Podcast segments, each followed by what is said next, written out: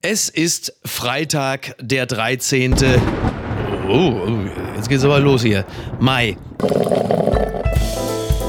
Apokalypse und Filterkaffee. Die frisch gebrühten Schlagzeilen des Tages.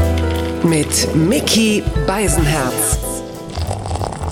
Einen wunderschönen Freitagmorgen und herzlich willkommen zu Apokalypse und Filterkaffee, das News Omelette. Und auch heute blicken wir ein wenig auf die Schlagzeilen und Meldungen des Tages. Was ist wichtig? Was ist von Gesprächswert? Worüber lohnt es sich zu reden? Und ich freue mich sehr, dass ich mit ihr hier im selben Raum sitzen darf. Sie ist äh, ja in einem Gewerbe tätig, das also dieser Tage sehr, sehr viel besprochen wird in der Luftfahrt. Und Sie, Sie ahnen, wer es ist. Die Frau meines Herzens, der weltgrößte News-Junkie, Niki Hassania. Guten Morgen, Mickey. Guten Morgen, Niki. Hast du es vernommen? Christian Lindner und Franka Lehfeld, unsere, das muss man so sagen, Brangelina, muss man sagen, sie heiraten nicht in der Toskana, sondern unser Finanzminister hat jetzt wohl aus Kostengründen entschieden, es wird auf Sylt geheiratet im Juli. Und da gehe ich mal von aus, der wird jetzt gesagt haben, du, wenn so günstig Helikopterflüge rüber zu kriegen sind, na, da bin ich doch dabei. Ne? Kostengründe, ich dachte, es liegt am Personenschutz, wo ich mich aber auch schon Schrott gelacht habe, weil ich mir dachte, ja, ja klar, Personenschutz, weil das wohl in der Toskana ihm nicht ermöglicht wird. Ach, und guck. deshalb feiern sie jetzt auf Sylt, wo ich ja. mir auch dachte, my ass. Es war einfach viel teurer in der Toskana. Ja, wahrscheinlich. Er ist ja Finanzminister. Wenn einer auf die Kosten gucken muss, dann er. Sag mal, wird denn seine Kabinettskollegin Christine Lambrecht, Klammer auf, das ist ja noch, Klammer zu, ob die da auch hinkommt oder sagt die, nee, ganz ehrlich, Leute, Sylt ist für mich gerade. Übrigens zum Shitstorm, den sie dafür abbekommen Eine hat. Eine grüne Kampagne. Es war ja alles wohl rechtmäßig mhm. und ich war wirklich von Minute eins bei ihr. Mhm was ich dann aber beschissen fand, war eben diese. Äh, die Vereinbarkeit von Beruf und Familie bei ja, Frauen in ja, der Politik? So dieses, ich bin alleinerziehend und ich wollte mehr Zeit mit meinem Sohn. Und als es dann zu so auf einer, 21, Klammer zu, zu so einer Sob-Story so mhm. dramatisch, melodramatisch wurde, dann dachte ich mir so, meine Sympathie ist weg. Die gute Nachricht des Tages. Die FAZ jubelt, erstes Bild veröffentlicht, endlich ein Bild des eigenen schwarzen Lochs in der Milchstraße. Wir sind wieder wer in unserer Galaxie. Wir haben jetzt endlich auch ein Bild von unserem eigenen schwarzen Loch. Astronomen veröffentlichten 2019 das erste Bild eines schwarzen Lochs.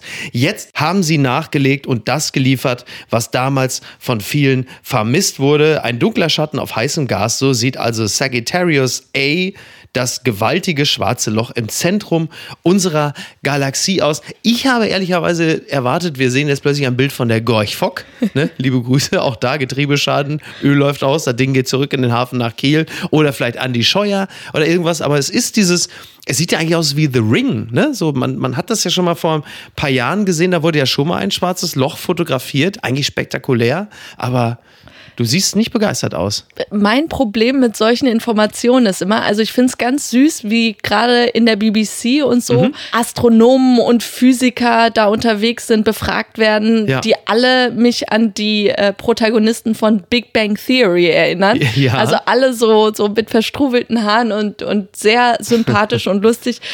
Aber ich merke, ich bin dafür zu dumm ich verstehe es nicht, mhm. was da gesagt wird. Es verschluckt Licht und Zeit und wird uns Aufschlüsse darüber geben, wo wir herkommen, ja. wie das Universum diese Evolution hatte. Und ich merke, dass es mir einfach nur Kopfschmerzen bereitet und ja. ich es nicht verstehe. Und das Einzige, was ich da positiv von mitnehme, ist, wie schön es ist zu sehen, wie internationale Zusammenarbeit mhm. von mehreren Teams, weil es sind ja irgendwie acht Teleskope, ja. die weltweit aufgestellt worden sind, die diese Sicht überhaupt ermöglichen. Sind die einzigen haben. Teleskope, die gerade nicht auf das Haus von Johnny Depp gerichtet sind, wo sie gesagt haben, komm. Und da denke ich mir einfach so, Mann, das ist wieder so der Beweis, wenn man zusammenarbeitet, hilft es, was wir leider während der Pandemie Ach, so nicht geschafft haben. Eine Botschaft willst ja, du da ja, ja, ja, gut. Team Effort. Ja. So, dann, dann kriegen wir auch echt solche Sachen ja. geschafft. Ja. ja, es kostet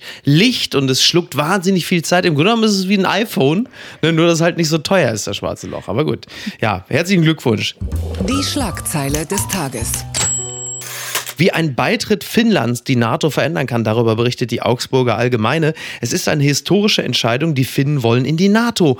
Was Experten dazu sagen und wie Russland reagiert, es ist eine Entscheidung, die die NATO nachhaltig verändern wird. Der finnische Präsident Sauli Niinistö und Ministerpräsidentin Sanna Marin haben sich für einen Zitat unverzüglichen NATO-Beitritt ihres Landes ausgesprochen.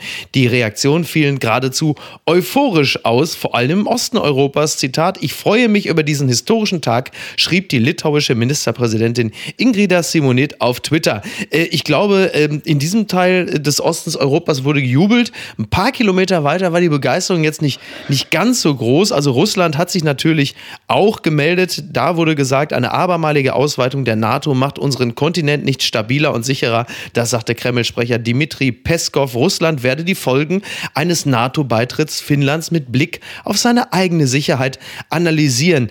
Und ein NATO-Beitritt werde den russisch-finnischen Beziehungen schweren Schaden zufügen. Jetzt wird ja schon spekuliert, ob dieser Stunden das Gas abgedreht wird.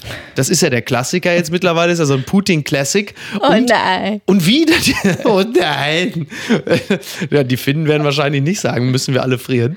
Und, ähm, und jetzt kommt wieder die Frage, ist das möglicherweise diese eine Aktion, die Putin dazu der Tipping wird. Point. Der Tipping Point. Ist das jetzt der Punkt? ich ich habe mir auch gedacht, auch der Satz, das ist Finnlands eigene Entscheidung, da mhm. haben wir alle nicht mitzureden, ja. das werden wir jetzt alle auch wieder sagen können. Ja. Und gleichzeitig denke ich mir, was für ein Timing, Leute.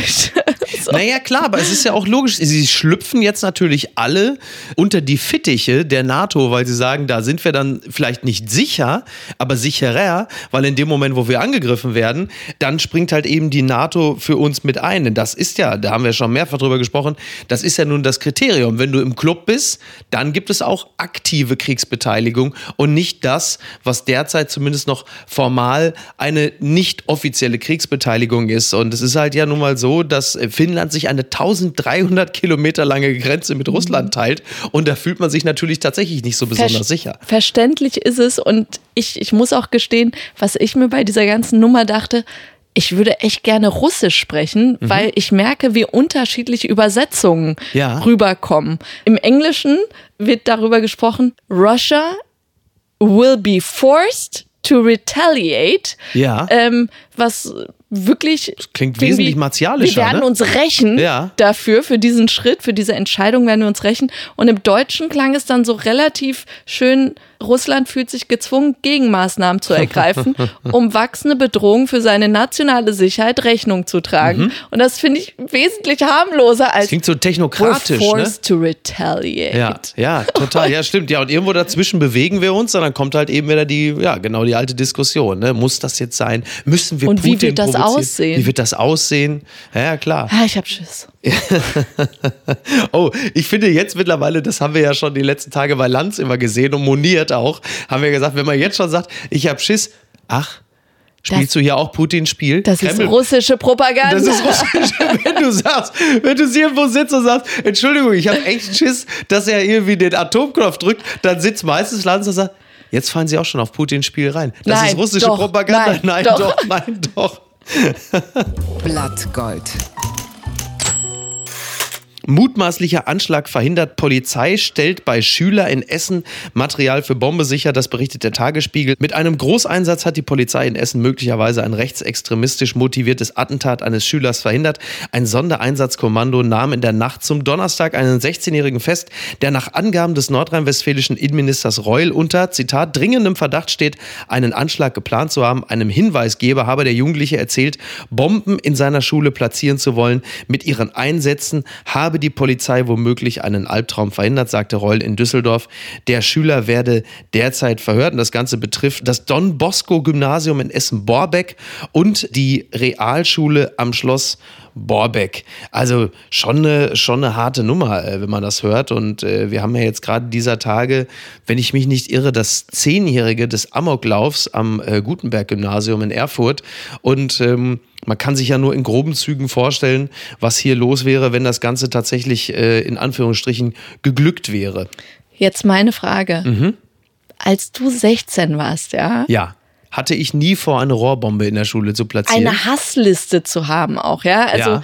ich, ganz ehrlich, ich war 16, als es in Columbine gerade mhm. war, in Colorado. Ja. Das waren so die ersten, die erste große Story mit zwei Jugendlichen, die da mit Waffen in die Schule sind und einen Massaker ja. angerichtet haben. Und ich, ich weiß noch, dass ich mir dachte, wie weit weg sowas von mir ist und gleichzeitig fing ich dann an, die Mitschüler zu beobachten, die so ein bisschen gemobbt werden, mhm. die Außenseiter waren und habe mir dann echt vorgenommen, sehr lieb zu denen zu sein. Also ja. Also einfach und sei es auch nur. Was hat sich in deiner persönlichen Einstellung seitdem so dramatisch verändert?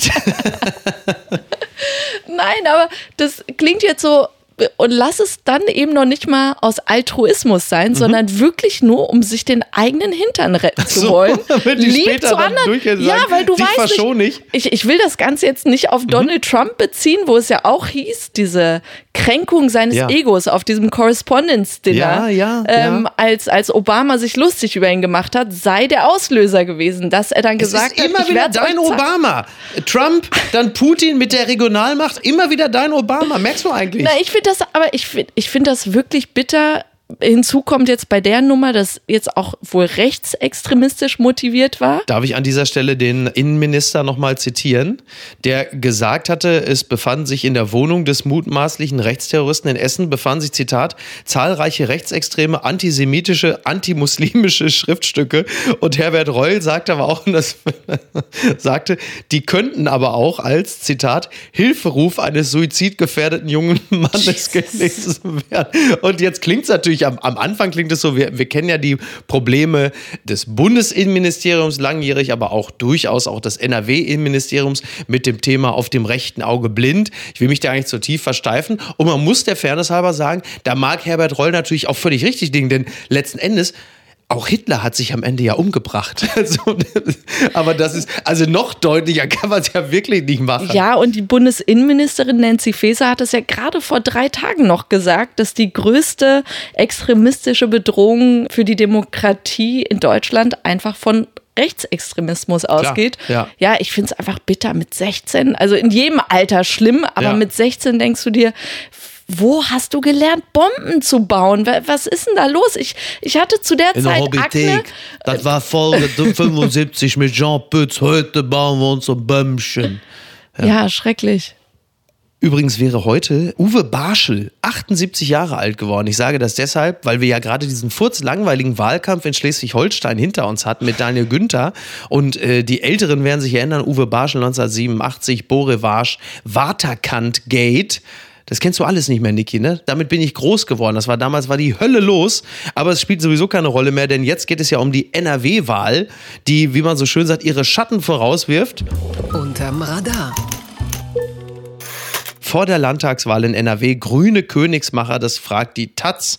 Wüst oder Kutschaty, auch darum geht es bei der NRW-Wahl. Bei der Regierungsbildung dürften vor allem die Grünen eine Schlüsselrolle spielen und ich erwähne hier an dieser Stelle die grüne Spitzenkandidatin Mona Neubauer, die prozentual auf irgendetwas hoffen kann zwischen 14 und 18 Prozent und da fühlt man sich unweigerlich ein bisschen an die Bundestagswahl erinnert und die Situation ist auch ähnlich. SPD und CDU liegen in etwa gleich auf bei 3 30 Prozent. Also da erinnert man sich wirklich ein bisschen an den September 2021 und die Frage ist auch wieder, auf was läuft es am Ende dann hinaus? Ne? Wird es dann vielleicht rot-grün? Wird es eine Ampel oder schwarz-grün? Also all diese Fragen, die wir uns äh, schon mal stellen durften. Aber die Frage ist vor allen Dingen, wir als alte NRWler, die nicht mehr in NRW gemeldet sind, für wen würden wir uns denn entscheiden? Ich weiß ja, welche Präferenzen du hast. Hendrik Wüst.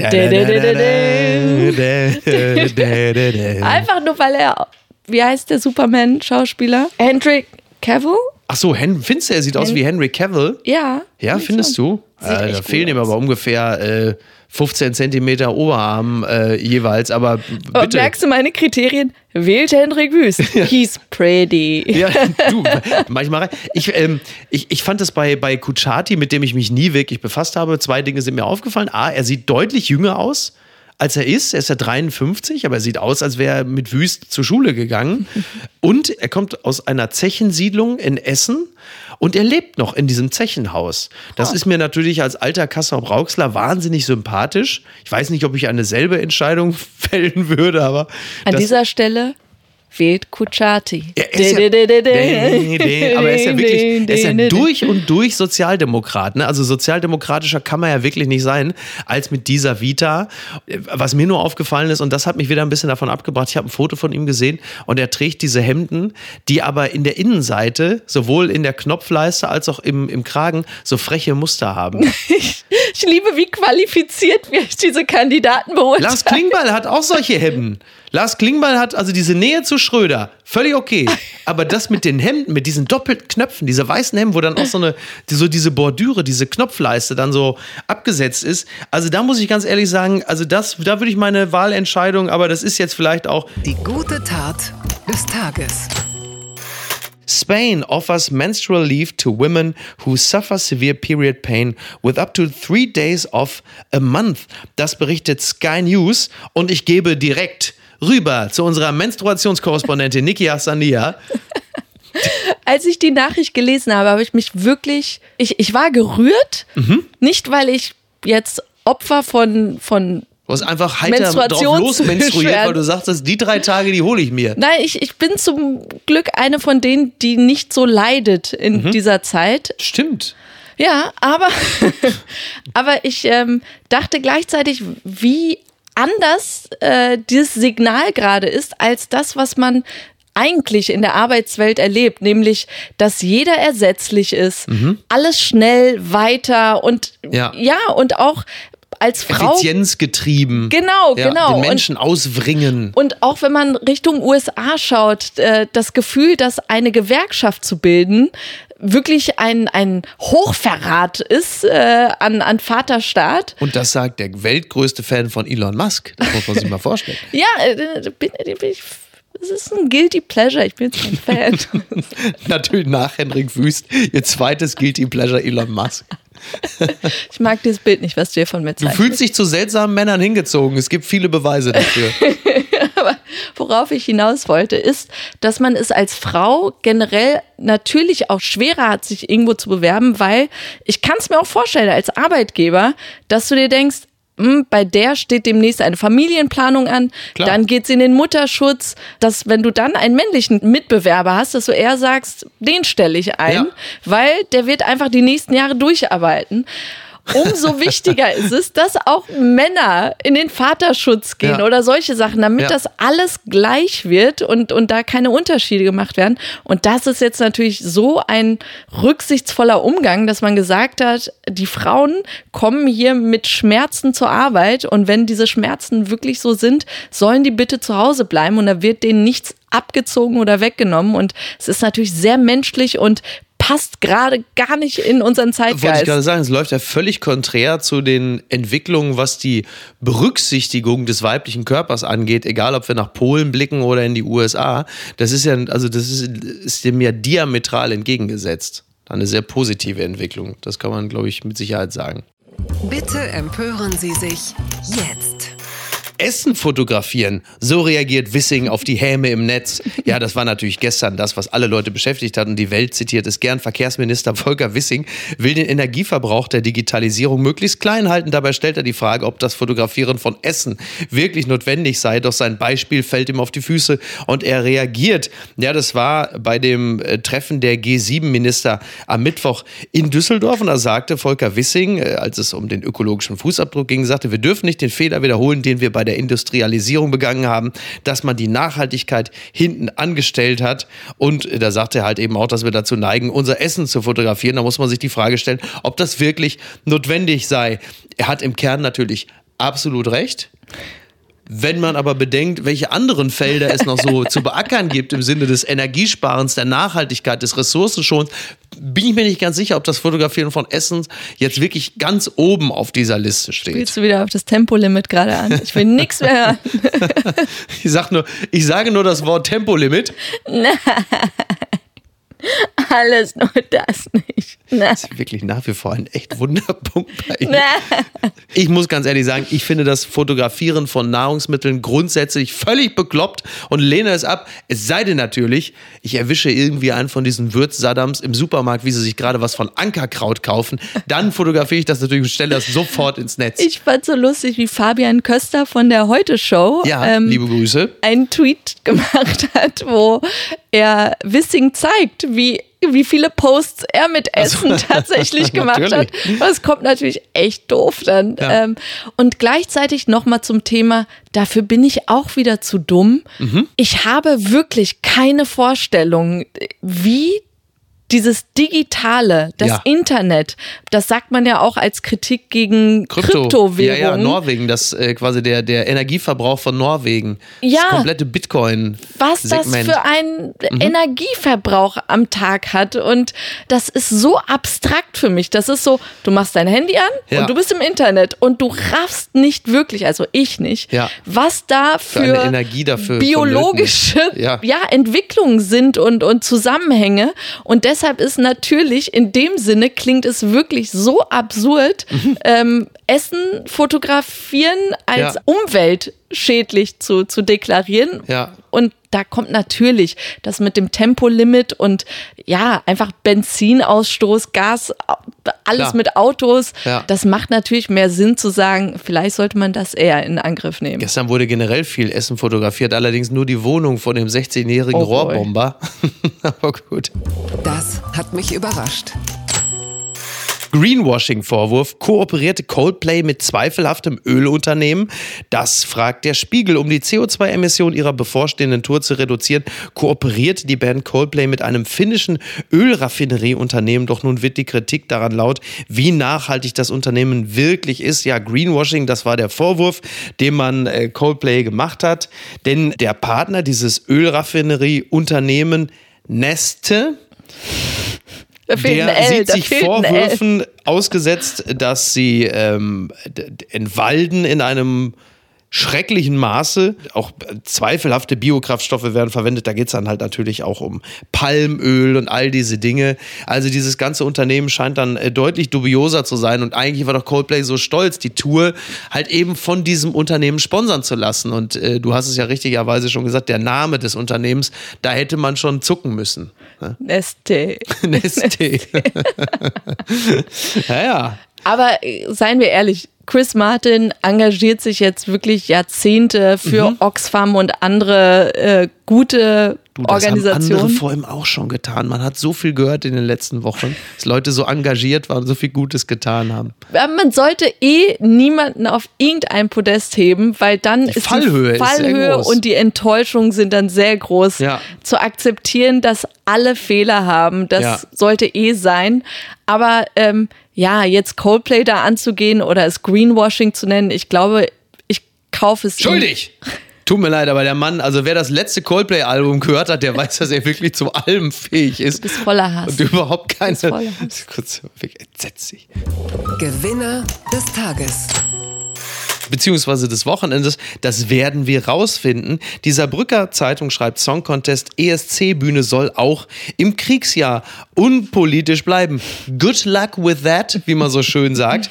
Ähm, wie politisch darf der ESC sein? In diesem Jahr kommt dieser Frage eine besondere Relevanz zu. Der Krieg in der Ukraine ist auch beim diesjährigen ESC Thema. Einen Anlass, die Bühne für politische Statements zu öffnen, sehen die Organisatoren allerdings nicht. Ja, das können sie sich natürlich gerne vornehmen, aber ähm, ich glaube, man muss kein Buchmacher sein, um zu ahnen, wenn du auf den Sieg der Ukraine setzt, wirst du höchstwahrscheinlich, also Boris Becker hätte vielleicht viel Geld auf den Sieg der Ukraine gesetzt, aber äh, ich, also viel rausgekriegt hätte er auf jeden Fall nicht. Also war es aber jetzt nicht schon vor dem Krieg auch immer politisch? Ich hatte den Eindruck, am schlimmsten war das äh, ja, als diese Griechenland-Krise war und Deutschland einfach Griechen, wollt unser Geld und Deutschland einfach der Buhmann in der EU war.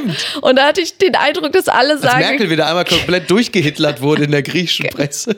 Und dann haben uns alle Länder irgendwie nur einen Punkt zugeschoben. Und du dachtest, ja, Hast schon gedacht, wer sind wir denn Österreich? Wobei, ganz ehrlich, also mit den musikalischen Beiträgen äh, in den letzten Grazia Jahren. war gut. Grazia, Grazia war top.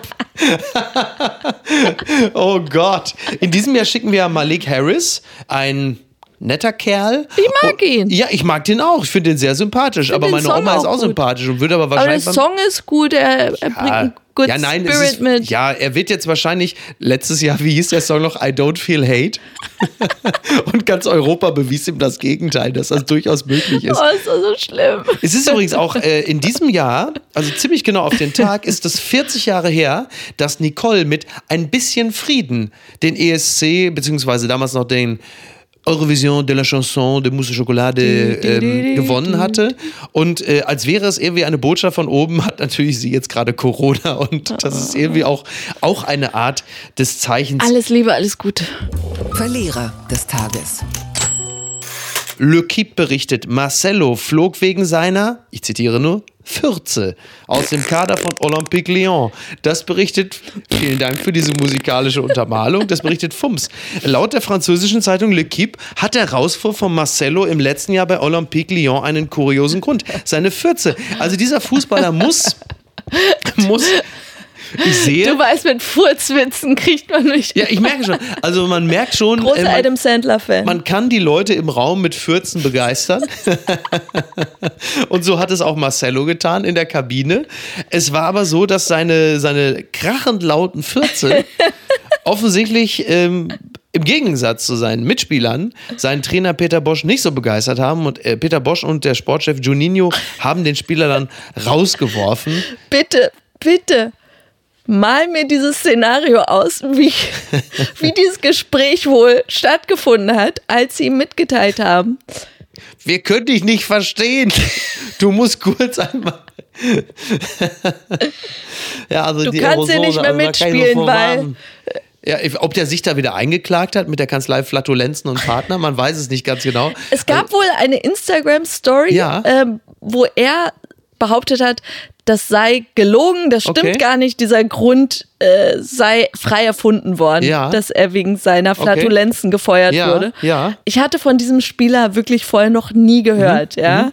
Und jetzt habe ich einfach ein Gesicht zu ihm und ich, ich stelle mir einfach vor, was das in deiner psychischen Vita hinterlässt, wenn du irgendwann mal sagen musst, ja, da habe ich dann so drei Jahre gespielt bei Lyon und hab dann zu viel gefurzt.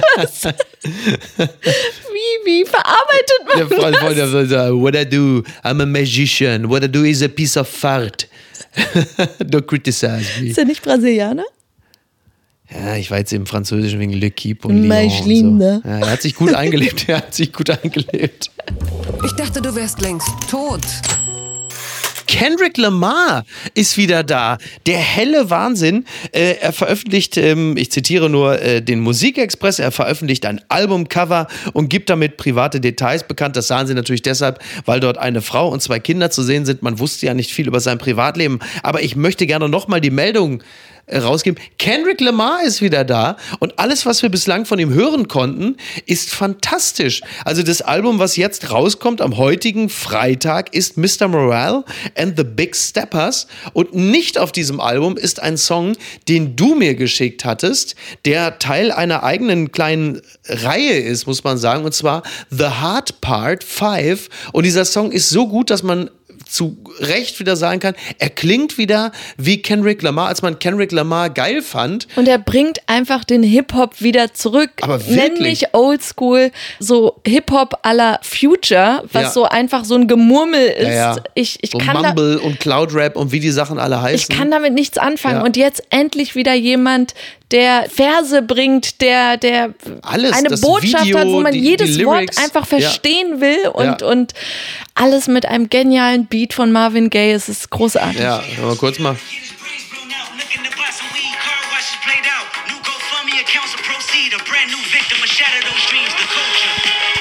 Da drehst du doch durch.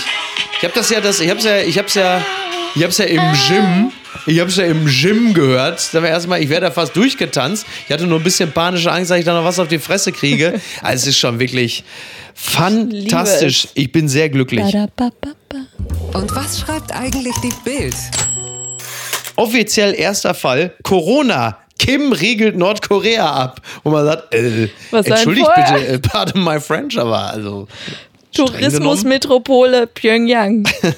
Was war denn da vorher los? Das ist ja, also ja, jetzt ist offensichtlich in äh, Nordkorea dann endlich auch Corona angekommen. Es gibt jetzt die ersten Fälle. Nach zwei Jahren. Nach zwei Jahren. Alle öffnen und lockern gerade und Kim Jong-un sagt, Leute, wir haben eine Krise. genau, schade, man kann nicht mehr ins Kino, die ganzen Konzerte fallen aus, die tollen Restaurants. Das Problem bei Nordkorea ist wirklich, die haben da null Infrastruktur, was Gesundheitssysteme angeht. Ja. Haben ja damals auch die äh, Impfstoffdosen die äh, vom WHO ja, den, genau. denen zugeschickt werden sollten, haben sie abgelehnt, weil sie so skeptisch sind, was den russischen und chinesischen Impfstoff angeht. Mhm. Also es ist echt eine Katastrophe und äh, ich musste ein bisschen schmunzeln. Die Panik kam wirklich rüber äh, von Kim Jong-un als er die Anweisung gab, die Grenzen eben dicht zu machen und sogar Katzen und Hunde, die über die chinesische Grenze rüberkämen, abzuschießen. Ach wirklich? Ja. Und ich dachte, er fürchtet nur Skinny Jeans und Fukuhila. da kannst du mal sehen. Und äh, eins müssen wir natürlich noch, viele haben ja äh, drauf gewartet und es, es, es, es gab dann in der gestrigen Bild, äh, gab es keine Post von Wagner in dem Sinne, sondern es gab eine ganze Seite, Bildkolumnist Wagner verrät, was er mit der Tennislegende erlebte und wie er heute über den Knastinsassen denkt. Das Ganze ist gar nicht Jammer Boris. Jammer Boris. Oh Gott, das ist meine Lieblings. Jammer Boris beschwert sich im Knast. Und dann gibt es hier mehrere Fotos, die Franz Josef Wagner zeigen, wer mit Boris Cowboystiefel einkauft, irgendwann Ende der 80er. Und äh, dann sehen wir ihn hier nochmal zusammen in der Paris-Bar mit dem. Also es gibt verschiedene Stationen aus dem gemeinsamen Leben von Franz Josef Wagner. Also im Grunde genommen ist Franz Josef Wagner der Einzige, der immer an seiner Seite war, hat man manchmal das Gefühl. Und hier steht dann, von Boris zu erzählen ist wie ein Märchen ungültig machen. Nie hätte ich gedacht, dass das Märchen im Gefängnis endet, in einer 6,5 Quadratmeter Zelle. Von, von einem erloschenen Gestirn will ich berichten, das einmal die Sonne war. Und dann kommt der Satz, den er immer gerne sagt: Boris sah ganz anders aus als heute. Er sah aus wie Nutella und Milch. Das, ist, das sagt er jedes Mal. Also Milch verstehe ich, aber wo kommt denn da Nutella rein? Das sehe ich äh, also da an dieser Stelle noch wirklich überhaupt nicht. Er musste sich noch nicht rasieren. Er besaß keinen Führerschein. Er hatte noch kein Mädchen geküsst. Als Trainer und Manager merkten, dass Boris Mädchen nachsieht, haben sie ihm Pornohefte, den Playboy, den Hustler ins Bett gelegt. So haben sie ihn aufgeklärt. Ja, er war ohne Arg, ohne Misstrauen. Und was, was mir sehr, sehr gut gefallen hat, und da merken wir schon, das Blame Game geht auch bei Franz Josef Wagner äh, weiter. Er erzählt dann auch, dass äh, Boris Becker dann im Weißen Haus auch Tennis gespielt hat. Da kam irgendwie Nancy und Ronald Reagan kamen da auch vorbei, also um zu sehen auch, dass er immer mehr abhob. Immer weiter entfernte sich mein Boris. Das gefällt mir auch sehr, sehr gut. Aber jetzt kommt's. Bald hatte er seine Babs. Einmal standen Boris und ich vor seinem Haus in München. Babs kam mit einem Taxi an, mit zehn Einkaufstaschen von Hermes, Gucci. Boris sagte, Babs glaubt, ich hätte zehnmal Wimbledon gewonnen. Naja, ah okay, das gefällt mir sehr gut. Ja, sie ist die Marie Antoinette. Ja, sie ist die Marie Antoinette. Und ähm, ja, das ist äh, was für ein unschuldiger, großartiger Junge, war der junge Boris Becker. Also ist schon ein ganz amüsanter Text so. Da steckt natürlich wie bei Wagner ganz viel, auch ganz viel Wahrheit in diesem ganzen Wahnsinn. Aber äh, ja, ich, ich, werde in diesem Podcast jetzt nicht dazu aufrufen, sich noch die Bild vom Vortag zu kaufen, sonst hast du am nächsten Tag ist das ganze Wochenende wieder Alarm. Aber ich habe mich sehr amüsiert, als ich es gelesen hatte. An dieser Stelle wünsche ich noch ganz herzlich Sonja Zietlow alles Gute zum Geburtstag. Alles Liebe. Alles Liebe, alles Gute und ähm, ja, wir verabschieden uns ins Wochenende und äh, werden jetzt nochmal hier ein kleines, kleines Tänzchen wagen. Bleibt gesund. Bleibt gesund. Bis denn. Macht's gut. Ciao, ciao. Seht mir zu, wie ich nackt in dem Badezimmer tanze. Apokalypse und Filtercafé ist eine Studio Bummens Produktion mit freundlicher Unterstützung der Florida Entertainment. Redaktion Niki Hassania. Executive Producer Tobias Baukhage. Produktion Hannah Marahiel. Ton und Schnitt Mia Becker. Neue Episoden gibt es immer montags, mittwochs, freitags und samstags. Überall, wo es Podcasts gibt. Stimme der Vernunft und unerreicht gute Sprecherin der Rubriken Bettina Rust. Ich dachte ja, wir machen einen Podcast zusammen, Joko, und dann ähm, hängen wir einfach ab, einmal die Woche, unterhalten uns ein bisschen lustige Alltagsbeobachtung, manchmal politisches ja. Take, dies, das, Feierabend. Was stattdessen passiert, ich muss Sport machen. Naja, Scheiße. Auf eine gewisse Art und Weise ist es aber auch abhängend. Ne? ja gut, ähm, das ist aber so, so eine Entwicklung, die man natürlich nicht kommen sieht, wenn man einen Podcast beginnt, wo man aber, wenn man einen Podcast hat, wie wir beide, der jeden Donnerstag erscheint, äh, und Sunset Club heißt, sehr dankbar darüber ist, dass zum Beispiel ein Gast wie Kai Pflaume sagt, hast du nicht Bock auf eine Klimmzug-Challenge? Ja, und jetzt mache ich seit zweieinhalb Monaten, trainiere ich Klimmzüge. Bald ist es soweit. Die große Auflösung, habe ich es geschafft, einen Klimmzug zu schaffen. Also habe ich es geschafft, ihn zu schaffen. Und die Laune ist im Keller bei mir, außer natürlich, wenn wir uns unterhalten miteinander. Aber den Rest der Zeit, den ich nicht mit dir Podcast mache, mache ich ja Sport. Ja, äh, schaltet doch einfach ein und hört rein. Wir würden uns sehr freuen. Und wenn es euch nicht gefällt, sagt es bitte keinem.